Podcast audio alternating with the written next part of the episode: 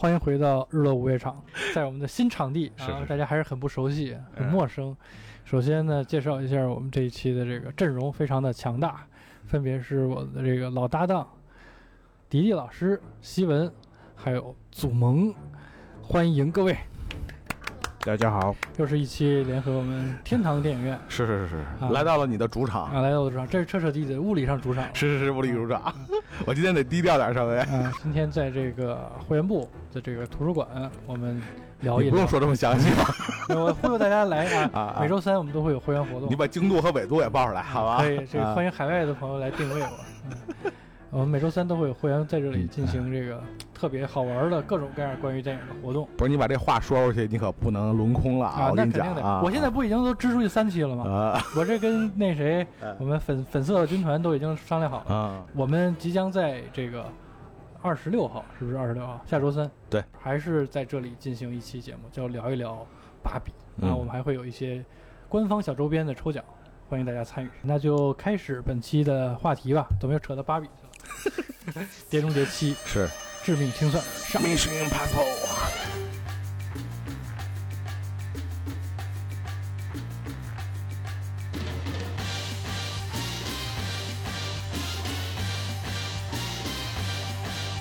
啊，我们都是刚刚看完了这部电影啊，也是感慨颇多。虽然说有的人看完了之后就已经忘了剧情讲的是什么，我们都忘了，我们仨全有谁忘了。还记得？对嗯记得，我记得，嗯我记得，我记得。呃那就由这个记忆犹新的迪迪老师 先说一说，主动报名还行先说一说啊，原来是等着这个呢，想发言的向前一步走。对所以我们剧透吗？啊，影片信息呢，我们就不再详述了。啊，我们从这儿开始就进入到剧透的环节。我相信大家无论是不是了解这个系列，一定也都看到了铺天盖地的宣传。啊，这个我们就直接从剧情来跟大家聊一聊这个片子。相对来说，我印象比较深的，还的确真的是在在他的那个宣传一直反复用的这个跳悬崖的这一部分。呃，我觉得在动作部分的话，阿汤哥的确是一直在挑战自己的身体的极限吧。那祖萌呢？咱们都先说说第一印象、评价跟名场面。第一印象啊，就是看完了这个那个《Mission Impossible》的第七部啊，我突然发现这一部实际是实实际上在向他的第一部在致敬。嗯，扒火车了，嗯开头其实也有点像，啊，对吧？对，欧洲小镇、嗯，桥上的谋杀，然后到最后扒火车，那不都是第一部的吗？也有直升机。啊嗯，是当然我看有有的这个国外的影评说那个最后那个扒火车那段是致敬巴斯特基顿。啊，那这么说也行。嗯这是火车掉悬崖吧？啊，对对对对扒对对火车的话，对应该是第一集。嗯，对对对一节一节掉下去，这确实第一集没有。当然也很多人提到了卡桑德拉大桥啊，中国影迷非常熟悉的一部是吧？嗯早期的经典的电影嗯。对，你要说我印象中最深的一个，恰恰还不是动作场面，就是那个小偷那女的，卡特特工。哎，对对对对，卡特，我就是看完了我还说，我说这女演员看着这么眼熟啊，嗯想不起来是谁，我一查，这不美队的女朋友吗？啊，被这个是吧？传言中的要演钢铁侠的这位阿汤哥是吧？跳来了。敲来了，我说这里边还是漫威这点事儿啊。那我印象最深的就是，说到这第七部是其中有一段就是他们那个 I M 七啊，不是 I M 七 I M F 这个小组嘛，在在说服这个女的小偷。帮助他们加入他们那个团队嘛，嗯然后阿汤哥说了一句话，说从现在开始，我可以保证，你的性命比我的生命要重要。嗯，当时这个卡特特工的眼睛里就泛起了泪光，哎，我对这个场面印象特别深刻，嗯。但我觉得是不是只有阿汤哥这么说女的才会对 热泪盈眶？是。是吧？要换我这么说肯定不好使 是吧？卡特人滚犊子不相信。不相信。我当时就想这台词是不是跟前面的剧情有一些对对对对对对对对但是我真的想不起来了。反正三四五里边哪一个这应该是说过同样的话。就是招募其实也是这个系列很重要的一个段落。尤其是招募女性成员啊啊啊，利用阿汤哥个人的魅力。OK，那你整体对这个片儿的评价，或者说在七部当中的位置，你能放在？中中上吧，中上，中上中上。对，在当下的这个，对我看这个，嗯，这几天不断的有这个各种评论嘛，特别提到的，比如说这个。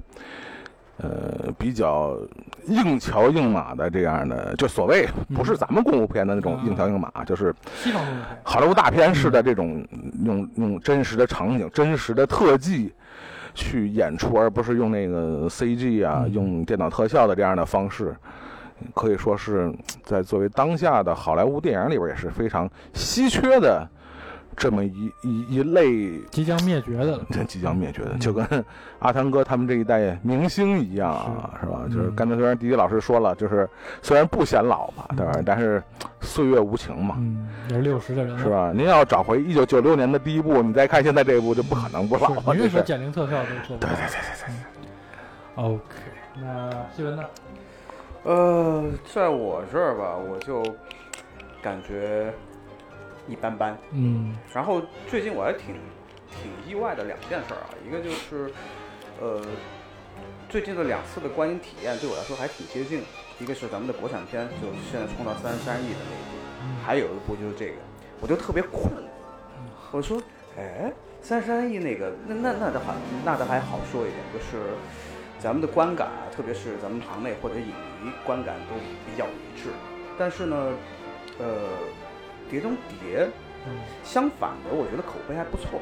嗯，但是我进到影院里边，我看起来就觉得，我靠，这片儿四个字乱七八糟，而且里边有很多剧情特别吊诡，就是这个可能一会儿我们说起来的时候，可以一一点一点去去去去去分析，就特别里边的呃主角还有他们的呃剧情上面的走向。逻辑，对逻辑方面的东西，我觉得。我很不 能接受，很不 OK。对，那在你的维度里，你觉得这是倒数第几？呃，倒数第八。先预定了垫底。其实不好说。其实其实就像呃，我可能跟好多就是呃影迷不太一样，就说比如说呃，像大部分影迷都会特别喜欢像哈哈利波特系列，或者像碟中碟中谍系列。碟中谍系列其实我只能说其中。我比较喜欢的，或或者比较有感觉的，像哈利波特一样，相相相对来说，然后其他的对我来说可能大差不差。我觉得哦，这个系列这样这样这样这样这样哦，呃，可以走进电影院看一看。但是，嗯，说实话不太是我的菜。我只能说第一集和第四集是我相对比较喜欢的，其他的呢，只能说嗯，呃，就是吐槽或者。或者不喜欢负面偏多，对对，负面的地方谁多谁少的原 那那 那而已。五十部还是百部的？对对对，所以呃，除了就是第二部以外，可能这一部是我相对来说不太喜欢的。哦，对，可以，你这个第二，你你这是主流的，大家基本上还是常年把吴宇森放在这个鞋垫里。但是呃，因为来之前就看过一些资料嘛，然后是相对来说复习了一下前面的东西，然后吴宇森那个。似乎说它初剪版有三个多小时，嗯，然后最后我们能看到成片有两个小时，呃，呃，各种各样的问题吧。我觉得吴吴宇森是把这个系列当做呃一个古龙式的武侠片去去运作的，他他稍微有点走偏了，而且那个东西特别东方，它里边它里边所采用那个内核特别东方，嗯，因为他是他把。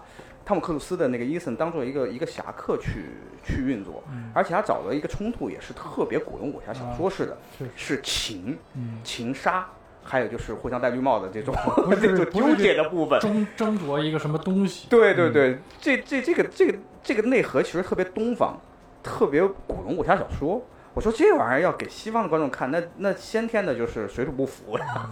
所以说，我觉得他的那个。呃，失败有有必然性，但是他，呃，作为吴宇森来说，我觉得第一他没有最终剪辑权，第二的话，呃，他的这些东西虽然不是很适配，但是我觉得也有它的先锋性和它的实验性吧。对，大概是这样。虽然是一个失败的作品。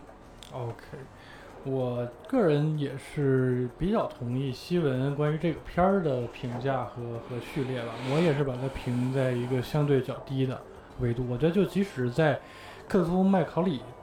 他的这五六七三个里头，我都觉得是相对较差的，就是倒数第一的，更何况是跟第四部相比吧，我也是比较喜欢第四部。嗯，问题其实剧本还是挺严重的。我看完之后，我第一个费解的点就是，这是一个编剧出身的导演，把故事讲成了这样，我其实是不太能够接受的，而且他的这种自信让我不知道从何而来。用三场不一样的戏，主人公不同，发生的地点不同，甚至时空关系都不是特别明确的戏，当做一个序幕，嗯，其实是蛮怪的。苏联潜艇这个呃 AI 的一个一个自自毁式的一个爆炸场面，然后呢去救 Elsa 的一个沙漠阻击战，然后连第三场戏，其实这个让我觉得这个序幕这么冗长。你要想交代这么复杂的前史，其实你可以有别的方式。等到你看到最后，你你发现，所谓的这个什么两片钥匙啊这些概念，你也可以分布在整个的故事当中去去讲，未必要有那么一个特别大的脑袋。所以就看的人的过程会会有些疲劳，再加上。他在人物的这个走向上也其实是挺吊诡的。我不知道为什么。首先，我这里出现一个重大剧透啊，先警告大家一下，就是艾 s a 这个角色突然死亡和也没有一个很完整的结尾。他的出现大家都很惊艳，也都很喜欢，就在第五部里头这个歌剧院刺杀，他用他的这个。管弦乐当做这个狙击枪的这个段落，大长腿一一一露出，大家都非常非常的喜欢。整个这个女生的造型也非常的硬朗，而且在那一集当中的这个摩托车追逐战也非常的亮眼。而在第七集当中，我觉得是这个麦考利的一个爱将了，你突然给他这样的一个收场方式，其实在我看来是不太合理，也不太合适。如果说只是为了给卡特特工作为所谓的这个伊森亨特接班人。的的这个去腾位置的话，那我觉得就更是一个把人当做工具，你你毁了你自己，很走的非常好的一步棋，这一点其实让我觉得费解更多过于这种愤怒吧。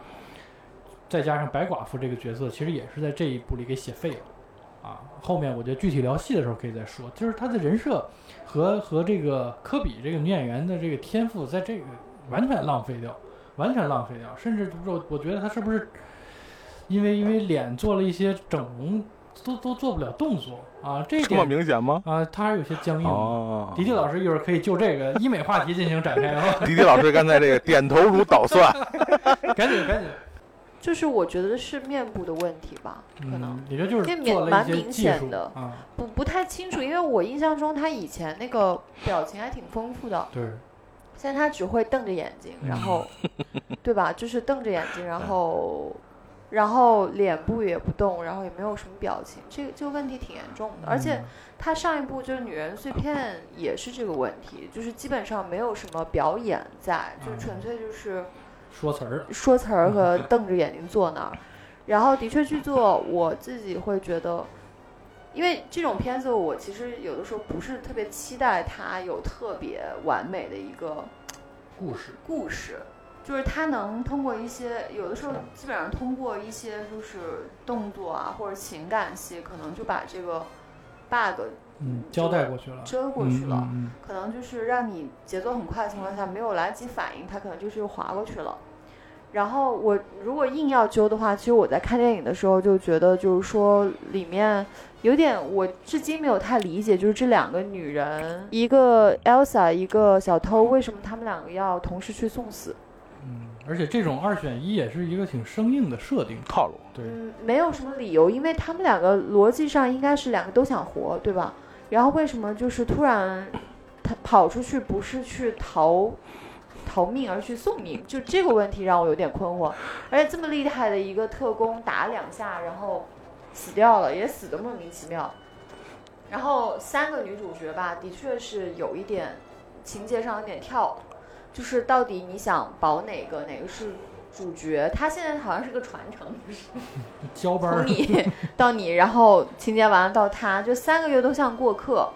然后，所以可能我觉得这个方面问题大点。还有一个方面就是我之前提到，就是 AI 那个部分，我也觉得是逻辑上有一点问题的。因为 AI 的运行方式，如果科学大家了解一点的话，他肯定不会选一个人类去帮他代理。统治人类的这件事情，嗯，他没有人类的逻辑去做这件事情，他要消灭人类也不需要一个真实的人去动手。对，以他的能力，你找一个钥匙，完全不需要绕这么大。不是有 T 八百就够了。对，就是，所以就是他这个这个跟那个科学上，就是这件事情是我觉得是有点背离的，所以就会让我觉得就是这些方面可能 bug 会比较明显。但要纯粹你要是以动作带过的话，其实我也能接受。对，然后我也觉得就是在在这一部的观感里边，哎，刚才迪迪老师说到一个说到一个重点啊，就是也是我前阵回顾这个系列的时候，呃，一直在思考的一个问题，就是在这个系列里头，它到底是，因为我们现在看这部的时候，在看它的宣传物料啊，还有就是我们最开始普通观众里边所得到的那些信息，就觉得哇，这个这个这个阿汤哥冒呃顶着六十多岁的高龄，然后又在开始干狠活了，然后感觉感觉成了好莱坞 Jackie Chan 了。然后 然后有一点这种感觉，但是我们从第一部开始回顾这个系列的时候，发现它其实嗯最开始并没有以这些，特别是第一部，它并没有以这些高空冒险啊，还有就是无替身的一些、嗯呃危险的拍摄嗯作为它的卖点出。对对对，感觉这一部好像对于我来说啊，感觉有一点 low 到去玩《胸口碎大石》了。嗯，看杂技了。对，看杂技了。但是其实我在会回顾整个的，就是呃系列的一个传承来看的时候，因为因为《碟中谍》系列，说实话，它真正的创作者或者它真正最有影响力的创作者是阿阿汤哥本人。嗯为什么这么说呢？就说，呃呃，九一年在呃德帕尔玛接到这个不可能的任务的时候，实际上阿汤哥是跟他的经纪人是是创立了他的第一家的制片公司。对，这个也是他们第一个 IP，嗯。然后这 IP 来源于六六年的一个同名的电视剧。电视剧。主题曲也是来自这个电视剧。从那来的。然后那那前前阵儿我还稍微看了一点儿，就是片片头的那个主题曲的那个用很老的那种合成器出来的那个音响效果，还特特特特还还是那个感觉。然后他们当时找到布布兰德·帕尔玛是怎么回事儿呢？是是好像是透过那个斯皮尔伯格的介绍，然后我们简单说一下德帕尔玛他他是怎么样的导演啊？就说白了就是德帕尔玛，呃，在这之前他其实是一个独立电影导演，所以说就是在好莱坞的那个系统里边，他算是比较，呃，用咱们的话来说是比较文艺的导演，是有点异类的导对，有点异类的，是走自己的风格风格类型的这样的一个导演。然后当时把他挖出来之后呢，看我们看第一集的时候，实际上他也是沿袭了德帕尔玛的那种黑色电影的那个风格的，因为在在在在这之前，德帕尔玛被称称为就是美国的那个希区柯克，有这样一种，所以说，跟呃从第一集开始的时候，我们还其实还是以剧情的走向嗯，和它整个的就是故事的反转来抓谍人谍战的那种那种那种那种那种跌宕。跌宕起伏、悬念丛生，悬念丛生的这种哎看看点来的。但是我们到第七部的时候，我们刚才跟迪迪老师在讲的时候，哎，怎么不太对了？嗯嗯那比如说我们呃我呃接着刚才的话题说，就说我们这到第二部就是呃呃那个吴宇森接手第二部的时候，其实也是具有一些实验性，虽然这个实验性到最后是有点砸锅了。但是到第三部接接艾艾布拉姆斯的时候，他他那个时候其实也是在刚刚开始他的那个导演生涯，嗯然后包括他拍完那个碟呃《碟中谍三》之后，呃呃，过了几年之后拍的那个呃《克罗伯档案》，也是个以以写实风格为伪纪实呃伪记录，对对伪记录为写写实风格为那个科幻片。呃的科幻片，嗯跟跟他第三部的风格其实是一脉相承的。然后第四部的布拉德伯德是第一次嗯指导真人电影，然后所幸的是从第四部开始，我们有了现在的新的那个《碟中谍》的那种那种观感，嗯它里边的幽默感，它里边的那种喜剧风格，还有它里边的就是现在科技。呃呃科技与混合，然后就是甚至包括就是开始跳迪拜塔的这样的就是嗯挑战极限。对对对嗯然后后面的这个呃五六七一直到八，实实际上呢，我觉得，呃，就着阿汤哥的思路来说，他其实想找一个就是风格上更能延续下去的这样一个一个一个思路的导演，特别在剧情上面能够把控。就是刚刚那个葛腾说的那样，就说咱们其实是呃其实是想在剧情上面更有延续性，所以说找了这编与编剧出身，而且他的他的成名作那个《非常嫌疑人》是以编剧上面的功力来见长的这么一个导演。我看到很多那个呃，就是影评说可能我就是为为为为这一步就是很很多悬念去去做做解读的，就是说，哎，因为这是上下两部嘛，就可能很很多就是我们现在看就想不通的，还有一些就是感觉像坑的一样的剧情的点，可能在下一部里边能够能够有所解读。但是我们回过头去看我。第五和第六其实也是上下两，对，也是承袭它只是没有就是按照现在的这种这种方式序号来写嘛。对序嗯号去写，嗯。所以说这个其实还是有点想不通的。嗯，对，这个是我的一点点观感，对，这根本就说不通，这根本就说不通。嗯。对对对，这个借口，其实这个电影也不是第一次找了。上一次这个纵横宇宙啊，是是是是是，就是这个确实是无法替你自己在剧情上的一些硬伤去弥补的，因为你比如说，很明显这里面那个白胡子大叔啊，把他塑造成这个终极大反派不灵啊！啊，他的这个核心动力呢是杀了这个阿汤的前女友啊，好家伙，太突兀了。对这个，而且也是一个我看完之后最差观感，来自于阿汤哥的前女友。这个是在三十年来啊、在这个系列里是已经写的很清楚的，嗯嗯，到底是谁，是因为什么他进的 IMF？你到了自己当制片人，自己掌舵，你怎么还自己吃书啊？又跑出这么一段来对，还自己去改编，你这是多元宇宙还是平行世界？这个其实是我觉得不 OK 的。你为了让这个白胡子大叔当大反派，你就安排这样的一段私人恩怨。哎，他为什么我我我提一个问题，他为什么不能把之前演他那个第三集那个，呃对啊，后来包括第五婚的。第五第哎第六集第六集后来又出，这不是又离了离开了，啊。俩人分手，了吗？做？了一个做梦梦对，为什么不能把那个演员找过来？我这这我觉得不太理解，我实完全不能理解，我突然莫名其妙跑来一前女友，对啊，而且这个白胡子大叔也是没有任何个人魅力，也没有任何个人魅力。对，就是作为工具人，作为一个嗯脸谱化的反派，嗯，似乎都不是很合格。对，但是就我那那天看完以后，跟我们单位同事聊嘛，嗯说这这哥们儿看着比较面，你知道吗？就是没有那种杀气，你知道吗？对，就跟那个《印第安纳琼斯》里边那个那个拔叔跟拔叔比，你都不行，对吧差吧太远了？就是拔叔好歹你会觉得这个人啊，他受过教育，对对他有他有手段。我说难听点这个哥有一点蓝领气质，他就有点土。当然没有任何贬低这个工工种和阶级的意思啊。嗯他首先你跟阿汤哥这样的一个，其实他都当了三十多年特工的一个精英人士来比，他其实对位不太上。或者是《零零七》里的哈维尔巴登，啊，是虽然都是工具人，都是脸谱化的反派，对吧？但是这个反派确实找的不是特别的成功。什么在桥上两个女的二选一，哪个恶棍让你做这样的抉择呀？就是，我突然刚才一看照片，觉得这反派长得特别像布兰德·巴尔玛，啊，就第一集的导演。也有点像乔治克鲁尼，但是丑 就是白胡子也是没有什么标志性，对没有什么标签。你看刚才你说的这个贾维尔巴恩，对呀，首先挑染了这个金头发嗯，其次他有这个被腐蚀的这个假牙，对一摘掉，哇塞，那人就跟骷髅一样。就是这一下，这个人物的造型就让我想起，即使你没有看过什么老无所依，也都无所谓。嗯这个人一下就知道很，非常的狠，非常的强硬，能够跟零零七形成这样的一个硬汉的这样一个对对位，而且他是嗯明显感觉这个人是没有什么可失去的，就是要干死你。对对对。其实像刚才我们提到的，从呃第一部的这个《Mission Impossible》到第七部到现在为止，其实说实话，这几年我们已经慢慢的接受的这个。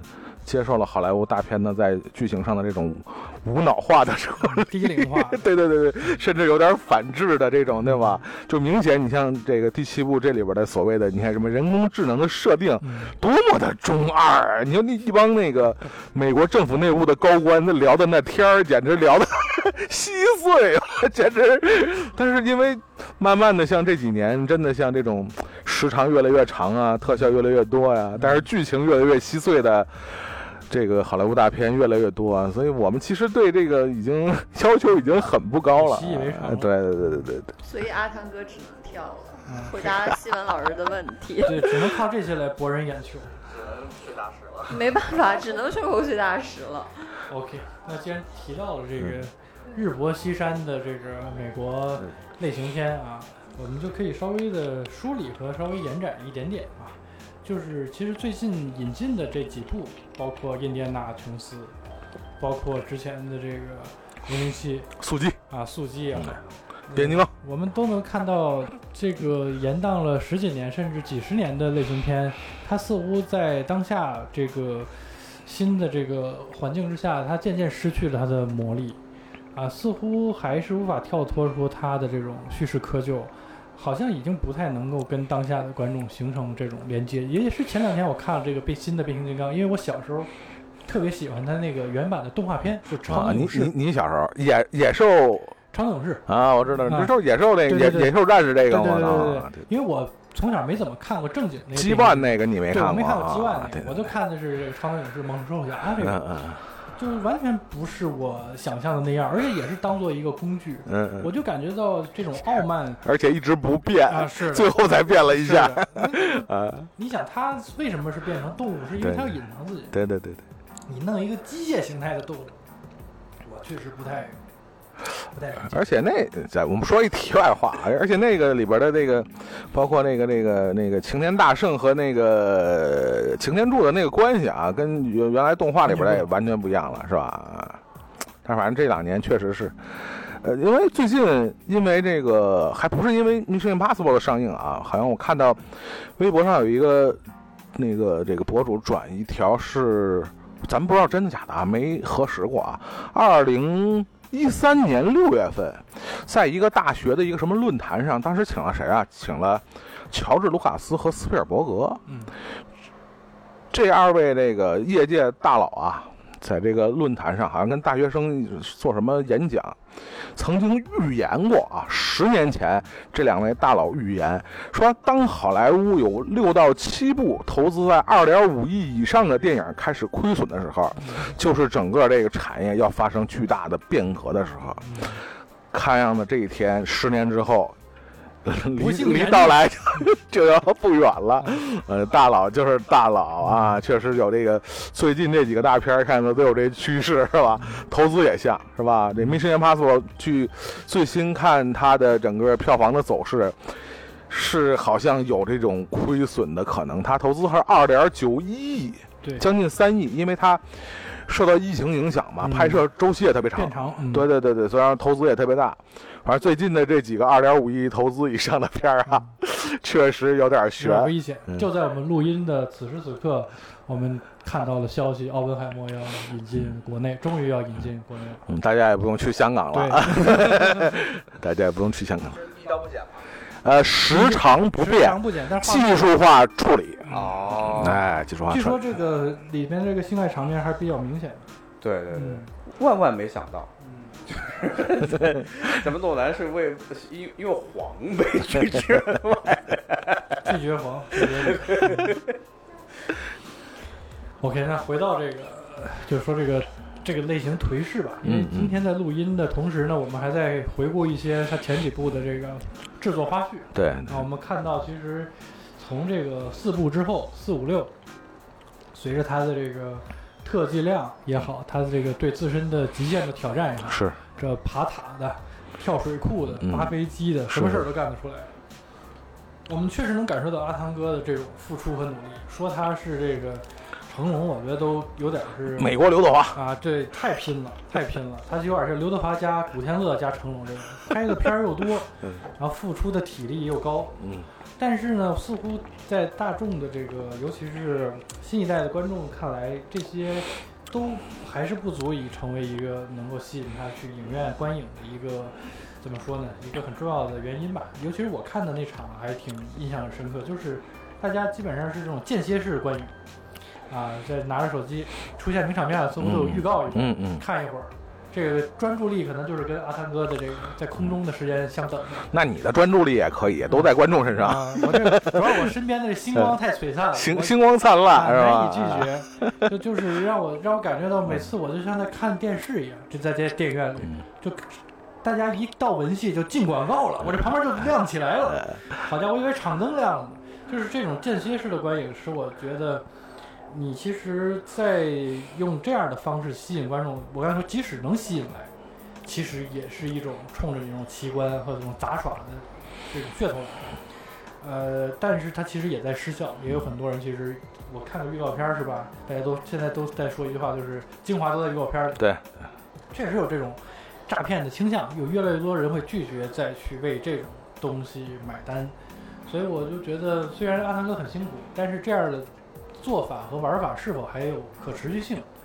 确实是一个大大的问号。所以可能他们原计划不是说七八九嘛，嗯嗯，就是要拍这个三部作为结尾，但现在好像据说就砍掉变成上下，还是速集，啊，对这个做法很像速集。就是好莱坞大片逐渐的速激化和复联化，是吧？啊，复联化都还好，我对觉得就是就恐怕是啊，对复联现在也是烂尾趋势。对对对对，嗯，还是挺挺替他感觉到惋惜吧。嗯，其实我看完那个《夺宝奇兵》之后，我我有一个感觉啊，就是，呃，可能《碟中谍》系列还没有那么明显，但是我看完《夺宝奇兵》，我就跟我朋友说，我说我觉得最大的问题是，他们这个系列培养起来的这一代观众已经不进电影院了。嗯，不就是对，已经不是主流观众，因为你主流观众的年龄大概就是二十五岁左右到三十岁之间，但这帮观众其实已经是带娃了，就已经《熊出没》或者是这个动画片儿了。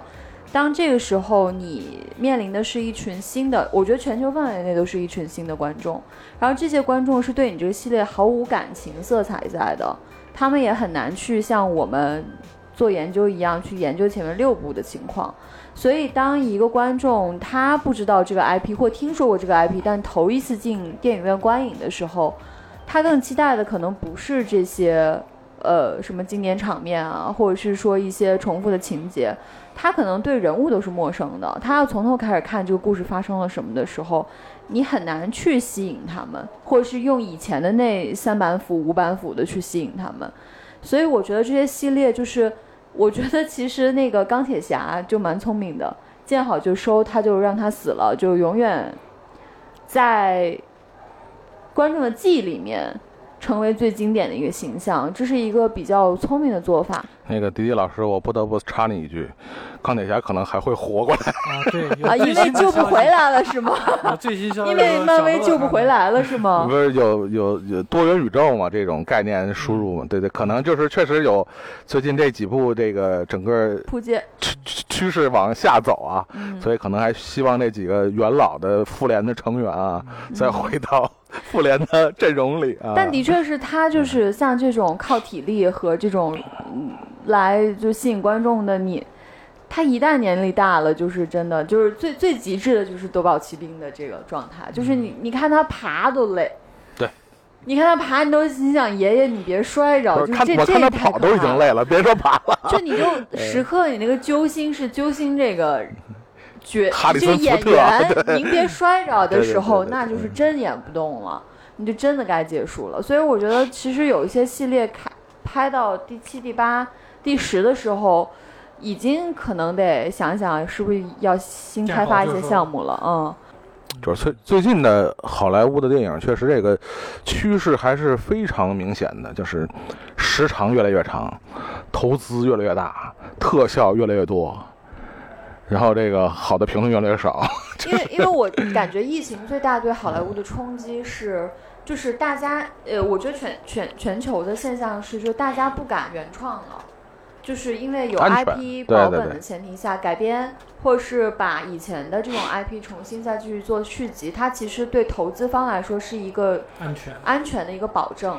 所以在这种情况下，就是说这些老 IP 不断在拍，也是一个没有选择的选择，因为谁又能花两个多亿美金去投资一个新的、完全新的一个项目，去投资一个完全新的一个明星，嗯就这个成本太高了。然后现在有一些，你看我们这个，就比如说国内也好啊，就国外也好的院线，或者是流媒体，它出来的都是以小博大的这样的一个完全全新的、符合这个时代观众去看的一个一个东西。嗯，这两年好像在呃北美院线那边最挣钱的都是低成本的恐怖片。嗯，对对，没错我刚才咱们斜对角看那个看电影那个下面写 A 二十四，以 A 二十四为代表的，对 新生的力量啊，非常有意思。因为我嗯去年在呃国外院线看的时候，就是从九月份到十二月份全是恐怖片。但是在国内好像就会另外一点。那当然有一些别的原因了，啊，对对啊，对，因为还四九年以后不可以是吧？咱们好像对于喜剧片，尤其是呃咱们直白说经济下行的情况下，嗯似乎还是觉得这是一种麻醉剂，或者是一种嗯能够在里边圆梦的一个机会。嗯嗯就在与此同时的几部卖的比较好的国产片，其实大部分的主题无非是底端的逆袭，嗯嗯，或者说是一种爽文，复仇，对对这样的一种嗯叙事，让大家会觉得有一种痛快的这种感觉吧。我插你一句，这个好像我我是觉得，呃，最近的几部就所谓咱俩那天聊天就说是个国产片都是爆款是吧？嗯是个国产片出来都是炸裂，，嗯这个我是持一个挺保留的一个态度，嗯就说。好莱坞电影不行了，是不是意味着国产片就已经崛起了？嗯。我觉得这个事儿确实，大家还是要持一个相对来说谨慎的态度。两回事儿。对，我觉得是两回事儿，并不是说他不行了你就行，这个没有 没有这么换算的这事儿，对吧？嗯啊，嗯。对，就包括开始我提到的最近大火的那部，哎，不提名儿，嗯。对，不提名儿了，嗯。对对对那那真是一言难尽，看得我原地跳脚。但确实他也迎合了嗯很多，其实一大部分人的这种心理吧，我是觉得。对，就像刚才那个葛腾说的一样，要么爽，要么好笑。嗯嗯，对你得让我有情绪的出口。我看那个《碟中谍》，它就是第一周的票房，全球票嗯房除了中国和日本之外是两点三五亿美金，嗯，应该还是可以的，还可以的对还可以的。所以八还是有可能的，嗯八都拍都拍了，那肯定嗯还是得做，但是因为罢工，是吧？哦对对对哎，就还得延迟。这确实是一个不可回避的因素。嗯，现在很多名导都已经宣布说罢工不停止的话比如就不复工，比如诺兰。诺兰，你真是站着说话不腰疼，你这片儿刚上，你是不用工作。那些正在拍片儿的人呢，拍了一半的啊他如果 Mission Impossible 的话，可能就是他如果拍完了就没事儿，因为他现在只是编剧协会和演员罢工，对对，就是可只要能编剧流程结束就还好。别演员现在也结束了流程，呃就怕那种在卡在半中间。嗯，不过还好，现在其实受影响最大的应该是电视剧集和脱口秀。对对，然后现在的这个时期就是六月份、五月份开始到九月份，又是属于一个剧集的停播期嘛，嗯，所以就是他们都是想在九月份或十月份这个新剧开工之前能谈妥，但现在好像看起来就是这个比较尖锐比较大。比较大，嗯。因为好像听说这个完全几乎是谈不妥，啊差距太大了。是的，诉求差的有点远，而且所谓的 AI 也好啊、所谓的这个时薪也好，我感觉也只是一个说辞。嗯，他们最重要的这个关于报酬的分配方式，尤其是有没有这个所谓最终的 IP 的这种分红的权利啊，还有流媒体的分成对的问题流媒体的，分对成对对，这个好像是完全无法达成一致。看样子是一个旷日持久的战争，嗯，我嗯以为其实是重复零八年当年，嗯嗯，但万万没有想到事儿有点大，啊，这十五年之后的这个规模远超当年。其实当年十六万人罢工，对我而，且是轮次的，啊一波又一波，不光是在美国，现在嗯遍布整个欧洲大街小巷。据说芭比的呃巴黎首映就是因为这个事情，所以导致告吹的。而且我还会觉得有一个问题，就是不知道这里面又会导致哪一部。你要知道我要说哪个片儿了吗？嗯，乔治米勒的嗯《正义联盟》的流产，在零八年的时候，嗯。大名鼎鼎的《疯狂的麦克》系列的导演乔治米勒就已经在酝酿、选角、筹备，嗯。甚至做了一些动态预览、preview，都已经做好了，就等开机了。你得这么想，有可能是救了他，啊！有可能就有有可能晚节就保了，有可能是救了他，是不是？有如果这个片儿拍出来，DC 和漫威的命运就完全不同。你要知道，零八年还有一部电影嗯嗯，叫《钢铁侠是是是是》，啊，是不是命运就逆转了？而经过这一次的这样的一个大罢工，远超十五年前的这场，是有哪一部电影因此而夭折？我们再也不可能知道了。反正你们 DC 党别太乐观就行了，我觉奉劝你得，们一句啊，我觉得还是往往好里看，就是最终这个价格肯定会谈妥，对。但肯定就是像这种罢工，肯定就是谈一步涨涨涨涨双方一个妥协、一个妥协的一个过程。嗯，但是就是说，其实我觉得现在更多斗争是人和和一个看不见的一个东西的斗争，就是它还不是像以前是人和资本的那些公司在斗争，现在更多是人的速度、创造者的速度能不能赶上这个 AI 的速度，其实就是这样。那其实我觉得本质上还好，他们有一个比较良性的一个这样的一个呃，就是机制吧。你至少能够去有一个帮你去谈一个最低价格的一个一个出口吧。呃，等于说如果能谈得好一点的话，那就是这些创作者、工会的创作者是能有被保障的这样的一个权利的，还是一个进步的一个可能性吧。如果真是在这种情况下，在没有办法谈这些条件的话，那就是一个对我觉得对创作的一个非常大的一个伤害吧。因为如果有一天 AI 能取代大部分的基础工作的时候，那很多创作者将失业，这是肯定的。所以我觉得往好里想，它也是一个保护机制在运转自己的作用的这样的一个过程。但是可能就是今年的十月份，比如说大家在期待一些剧集啊什么的，可能就要等等了。嗯嗯，OK，呃，聊回这个《碟中谍》啊，刚才提到这个 AI 跟跟编剧这个事儿，我还能聊回来，你也挺厉害的。哎，我突然有一个想法，嗯阿汤哥如果大胆一点，嗯，啊，不如咱卖的大点啊，就是他最终把这个剧情引向现在的好莱坞罢工，啊，人和 AI 创作的矛盾，嗯，会不会成为一部神作呢？觉我觉得唯一挽救这个片儿的方法。就是这个方法是吧？不是，啊，就是说这个剧本是 AI 写的，哎，我就原谅了。阿汤哥也是 AI 造的，啊，可以 AI 演的这个是。啊，我就原谅他了，我就说哦，因为我是对这个比较悲观嘛。我就我一看到哦，那写了，AI 写就这个呀，就这玩意儿啊，到最后不足为惧。新版《黑客帝国》好吧，就演回来这点事儿，呃，还哎还是还是恨其这个水平，就是你现在二十一世纪的这个第二个十年，你对于人工智能的想象是这样一个水平，我其实是挺不能理解，就是停留在天网的那个程度啊，这真是，我觉得真是停留在卡梅隆早期的这个 水平，就是一个 AI 把自己解解救自己的方式是找一个嗯白胡子的男人，然后呢让他去抢一个长得特别像 U 盘的钥匙，这是一个什么九十年代剧情啊？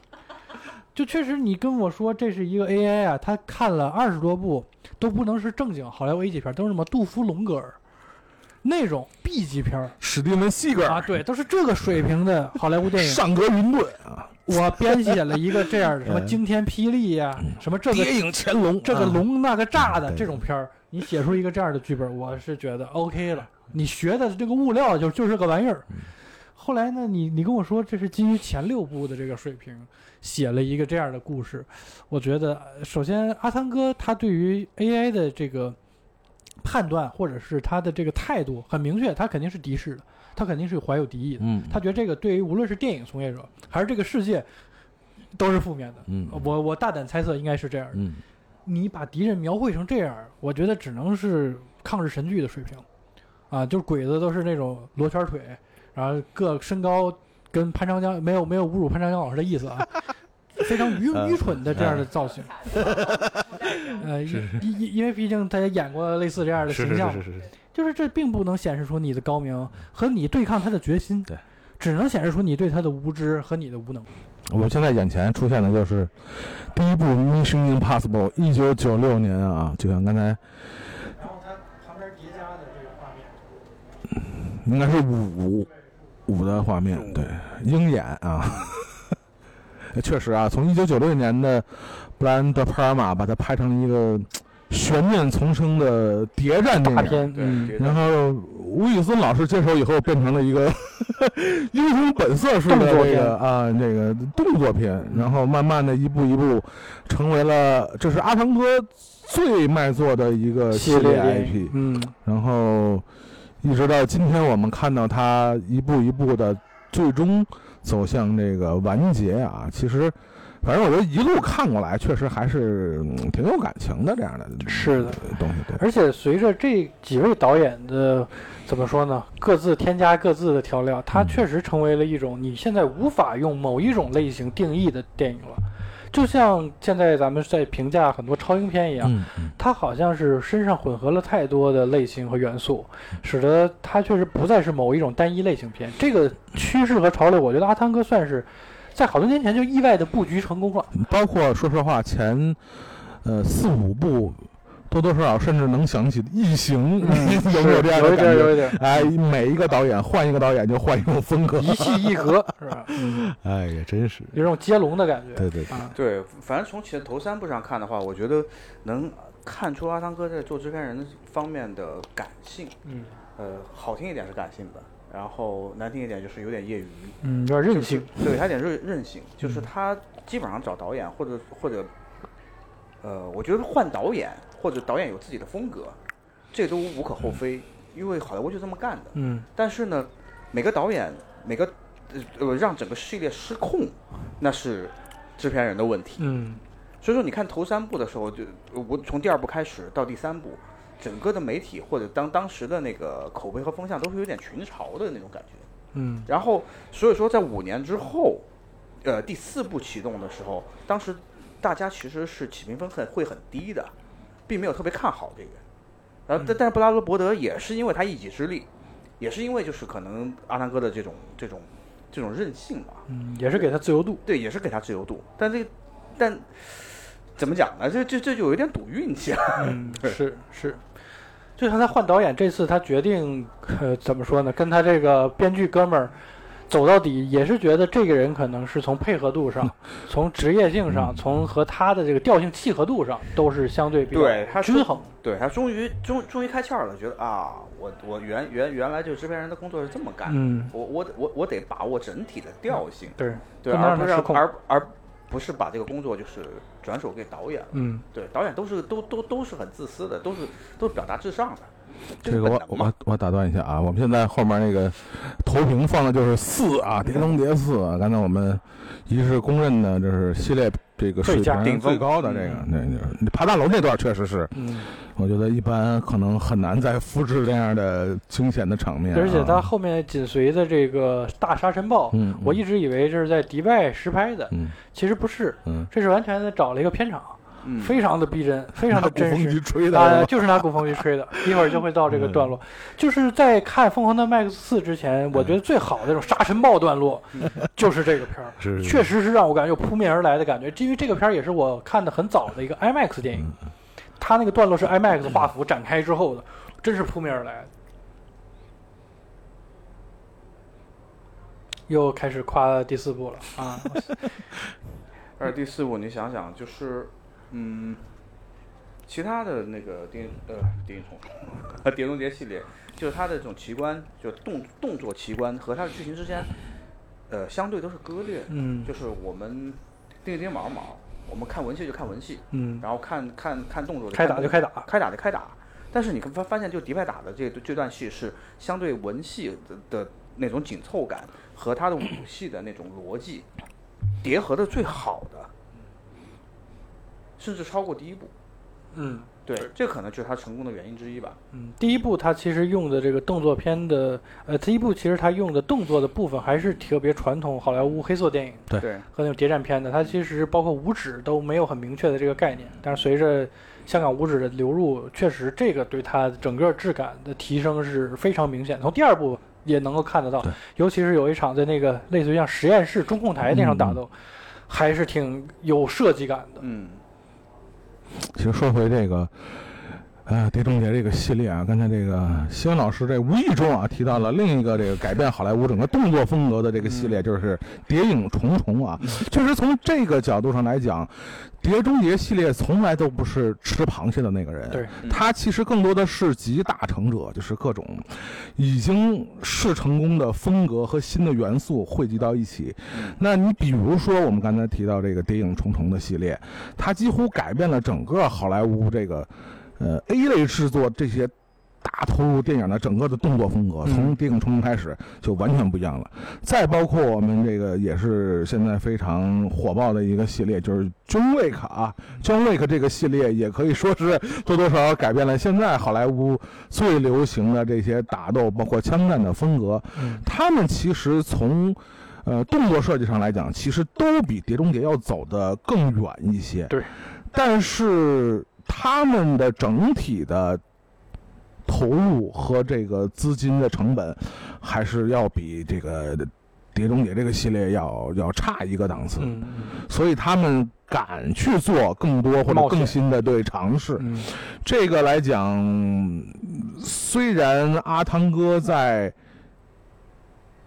小的细节上的这些动作设计上，似乎不是这个时代的领先者了，嗯。但是他这些更大规模的视觉特效，它还是传统动动作片领域的执牛耳者，对吧？就是你很难想象说让那个基努里维斯去跳悬崖什么的，嗯。这个似乎是不太啊，从格局上确实差一个维度。对对对对，就是他更多还是更大的这种动作场面，嗯而不是简简单单的这个武打设计或者枪战设计这一块的。嗯所以我觉得，即使我们觉得有些东西。碟中谍显得已经已经非常 old school 了，但是它还是有它存在的意义和价值，嗯，对吧？是的，没错。行，我感觉也差不多。最后再聊点啥呢？就收尾了粉红色，啊，也行，展展望吧，展望一下。呃，这封神，好吧，最展望封神，最后呢，也不展望这个第八集了嗯，因为从目前不知道什么时候上的，对它的制作受的外界影响太多，不确定因素太多。对，而且从目前看来，它这个剧情走向应该也不会有特别离奇的这么一个走向，嗯顶多你这是毁灭地球嘛，是吧？你还能怎么着？啊，也就是这样。你这一个核弹，你来二十个，好吧？嗯一个国家放一个，是吧？也就也就到头了。呃，所以我倒觉得第八部的前景其实是比较好预期的。我个人其实是比较感兴趣阿汤哥，其实他自己在这些年当中，他已经尝试了几种不同的呃新的片种和风格，比如像这个呃《明日战记》，不是《明日战记》，那个叫什么来着？明日边缘，明日边缘这样的纯粹的这种科幻片，也尝试过像是那个像之前说的《侠探杰克》这样又聚焦成了更小一点的警匪黑色的这种传统硬汉派的这种片子，啊、好像效果都不算特别佳。是啊。包括那个《遗落战境》，那《遗落战境》的一大优点呢是发掘了一个新导演，就是你最爱的这个《Top Gun》第二集的这个导演。啊，他就是拍《遗落战境》的那个导演，那个片儿我现在印象就只有白色飞船，我也是，啊啥都没有了在院线看的啊，是我也是在电影院。看的那片儿还是胶片拍，所以我、嗯我看那版本嗯还有点糊。嗯我是就是似乎阿汤哥很努力的在尝试，也找不同的路，好像都不算特别成功。对于他这样的一个个人品牌和标识这么明显明确的这么一个顶级巨星来看，我怀疑他未来再能够有第二春、第三春的可能性是比较渺茫。这个对于影迷来说，还是有一点点的替他感到惋惜。这个相信阿汤哥，嗯，看看还能学什么新技能啊。啊？你看木乃伊这也都扑街，这哎都不行对对对对。对把超英题材也尝试了，是是是是，所以不是特别乐。他只有一条路，就是是不是可以跟小多的唐尼一块儿回归漫威呢？他算加入，他不能算回归。对，他算加入万剑归宗，好吧？就是没办法，我们现在这个不不是单打独斗的时代了，我们还得团结。抱团儿，嗯，是。就是抱团儿。但当年就嫌他片酬贵，现在感觉他这片酬也没有下来，就可能也是谈不妥。嗯，呃，大家对于这个这个片子还有什么？包括一些新演员呀，这个卡特特工啊，你这么喜欢？你觉得卡特特工能接这个阿汤的班吗？因为据说他是要接，他要做女版的嗯，伊森亨特。嗯，就剧版的是吧？呃，没说是什么形式，但据据说是要接班儿。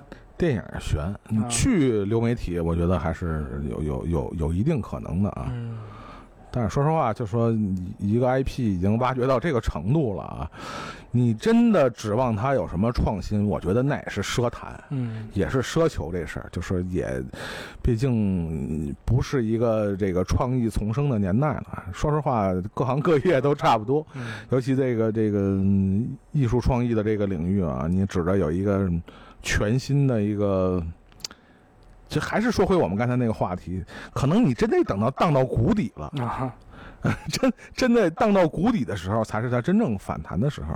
对，我也是这么想，就是所谓的不破不立。现在就是因为他们最大的问题，好莱坞最大的问题是伟大难掉，就他们现在积累的太多的东西，已经走入暮年了。现在他们最应该做的是清理重来，这个才是可能所有事物发展的一个一个内在规律吧。所以说，反而现在的所谓 IP 成也 IP 败败也 IP，现在真是这样，就是最好的就是让它进博物馆吧，你包括他们之前这些这个，对。对这些大厂也找过一些年轻的导演，对去拍这些所谓的新的翻拍这些老的 IP 的电影，对，但是你不能放权给他呀。对。而且你有太多的条条框框了，这也不能变，那也不能改，所以这些年轻导演是束手束脚的，完全没有他们自己发挥的空间。是，真正说，真是想让这些年轻的创作力量，真正的让好莱坞翻天覆地，那我们想想当年斯皮尔伯格、乔治·卢卡斯那帮人是怎么干的？新好莱坞时代，对，新好莱坞时代，他们其实最开始，这个让他们打响那一炮的，也都不是什么高成本，都是些一低美国风情画对对对对对对，那样的电影，对吧？斯皮尔伯格的《大白鲨》，那都是。决斗。我们现在来看，都那完全就是就是低成本，就 cut 低级片儿片，对，就是差的片对。但是就他们重新的又将好莱坞换了一个全新的面貌，嗯，所以可能真的只有到那一天，与其我们把这个希望寄托在这些这个老的或者这个大的 IP 上，还不如真的就是想想，没准儿。